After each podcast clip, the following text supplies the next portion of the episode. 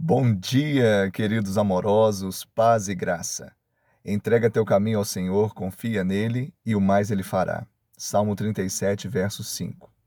Nós estamos começando mais uma semana. Que tal entregarmos o nosso caminho aos cuidados do Senhor? Confiarmos nele. O caminho do homem sem Deus é um caminho imperfeito, um caminho passageiro, um caminho de mentira e um caminho de morte.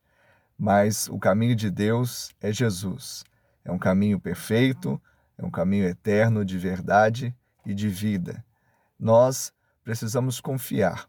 Confiar é entregar aos cuidados, é abrir mão, é saber que Ele tem pensamentos bons aos nosso, ao nosso respeito.